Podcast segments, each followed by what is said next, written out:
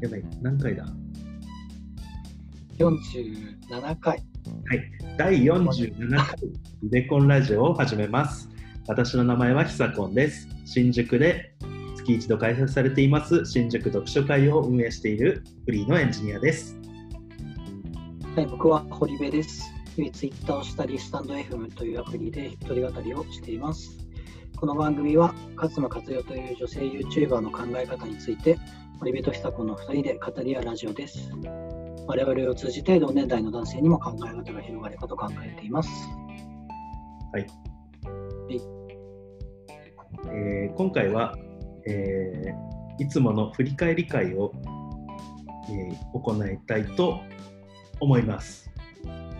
はい、はい、アンカーという、まあ、プラットフォームを使ってるんですけど、そのプラットフォームのアナリティクス画面を見ながら、まあ、これからどうしていこうかみたいなことを2人で話し合っていきます。はい。えーで、まあ、総再生回数なんですけど、からいきますよ。うん。977回ということで、もうすぐ1000回に達成。そうですね。すごいな。だから、まあ40回が撮ってるから、まあ何回か平均でも20回、30回ぐらいはそうですね。見てんだ。でまあ、ユニークリスナーの方がまあ45ということで、まあ、これはいい塩梅で増えてます。うん、毎回増えてますよね。で、なんか先週は、えっ、と、再生回数の伸びがなんかちょっとお緩やかになった気がするけど、またでも多くなってんのかな？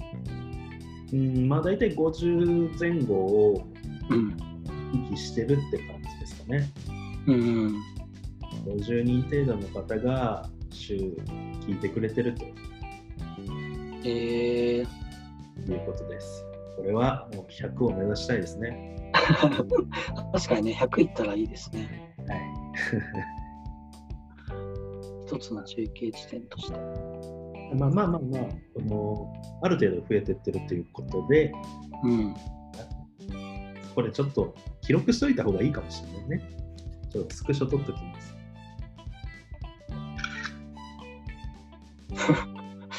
音がするな。まあ、ここの、そうね。であ、確かにね、ここの数字は見えないもんね。はい。ちょっとこのトップエピソードっていうのはよくわからないので。えーで、あえ なんかかい海外の人がめちゃ増えた。ー国別の、はい、ですけれども、まあ、まあ、まあ、日本が94%なんですよ。まあ、当たり前なんですけど、日本が うん。で、米国が4%ということで、きその中の大体の人はテキサス。そうですね、テキサスとワシントンの方が聞いてくれてるということで、まあ、うん。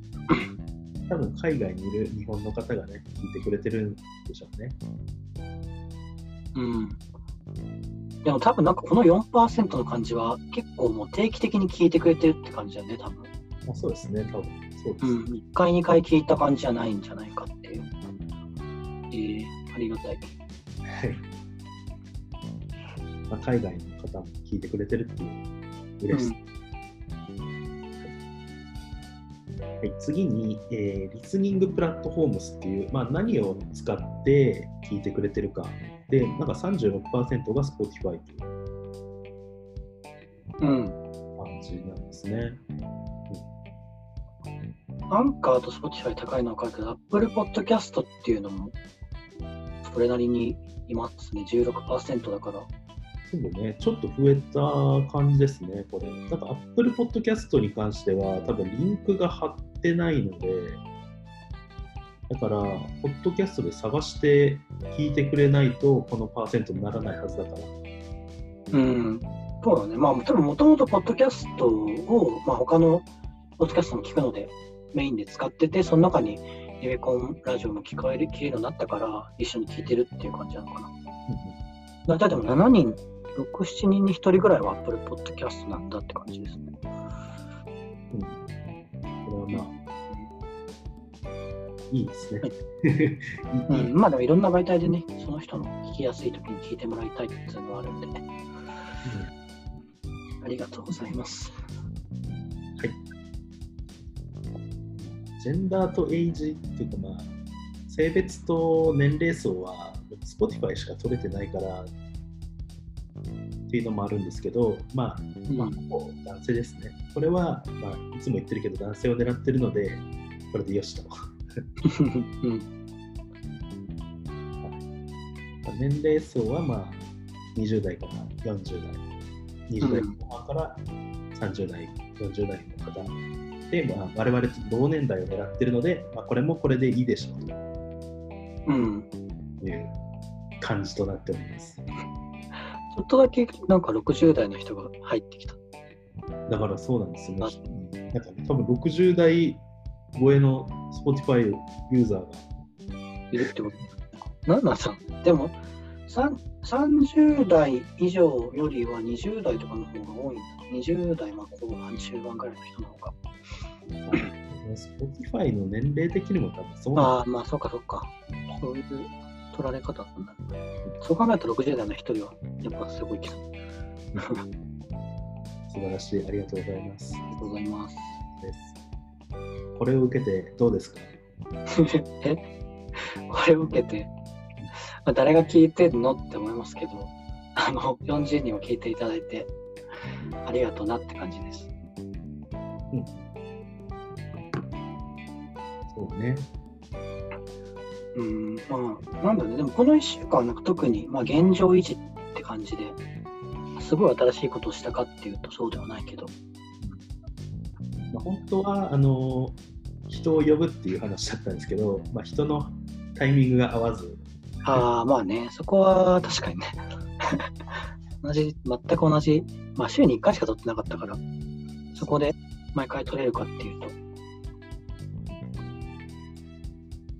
まあそこもね、まあ多少変則的でも、まあなんか、柔軟に対応できるようにしていこうっていうのはあるかもしれない。まあでも、一応、今週どっかでやりましょうっていう話もありますからね、うん、実は。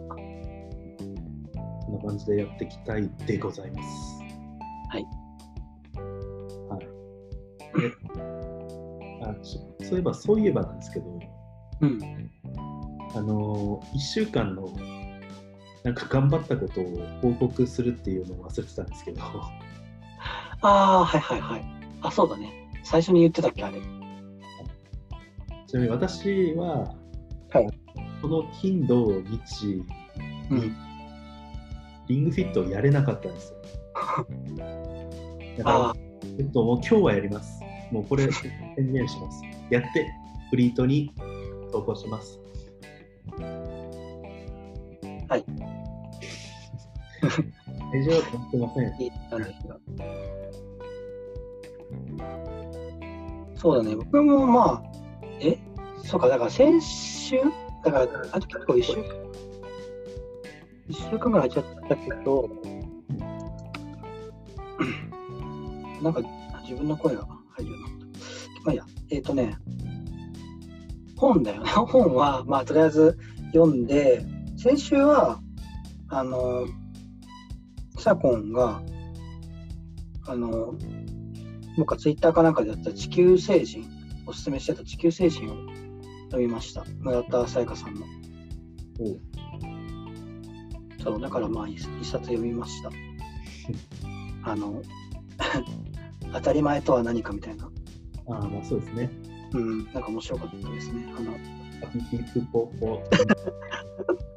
自身を、なんだっけ、ポポビア、ポポポンビビア星人みたいなのとして辞任している女性の話。あれいいですよね。うん、まあ、てか、なんか、ああいうのを書かせたらやっぱすごいですね、村田さん。なんか、コンビニ人間の時もそうだったけど。で、結構なんか、その、か Kindle で買ったらおすすめにたくさん村田沙耶香さんが出てくるようになって、結構書かれてるんだなっていうのを知りました。2冊目だったんですけど、僕。あ、そうなんですね。意外とエッセイとかも書いてたあ、そうなんだね。ね。うんうん。はい、ちょっと他のも読んでみたくなりました。はい。まあ、それをどうラジオに生かすかですよね。生かさないといけないの。まあ、そりゃそうでしょ えー、だって、さ今じゃあリングフィットもどどっちどっちどっかに生きていくわけですね。まあ、リングフィットで、まあ、どんな成果が出るかをラジオで報告することによって、うん、喜ぶと。そうなんだ。まあ、そうそういうのがファン、それがファンだもんね。はい。まあ、じゃあ引き続きで。はい。エピソード別？ビュー。まあ、そうですね、エピソード別の、あのーまあ、視聴回数も見れるんですけど、うん。なぜかおしゃべり健康法が人多い。本当だね。曜日とかもあるのかな？配信された。あなんでちょっと何曜日かわかんないですけど、確かにこれ見づらい。25日です。でも月曜日だ。よくわかんない。おしゃべり健康法っていうのが、ワード的に良かったのかもしれないですうね。ん、まあ確かにね、なんか、か、硬い話とかだと意外に伸びなかったりするのかもしれない。なるほど。えー、まあでもここら辺はね、もうなんか本当に視聴者さんの、あの、思惑次第なんで。あ、そうだ、あと、前回撮ってから思ったけど、41回がダブったね。あ。の、41回が2個あるっていう、まあ、そういうもんなんですっていう感じですけど。うん。はい。はいまあ、そんなとこですね、解析から分かることとしては。うん、まあね、もうあとはもう、実際にユーザーの声を聞かないとわかんないんで。まあ、それどうしていくかなんだよね。Twitter とか YouTube とか私は全然関与してないというか見てないんだけど。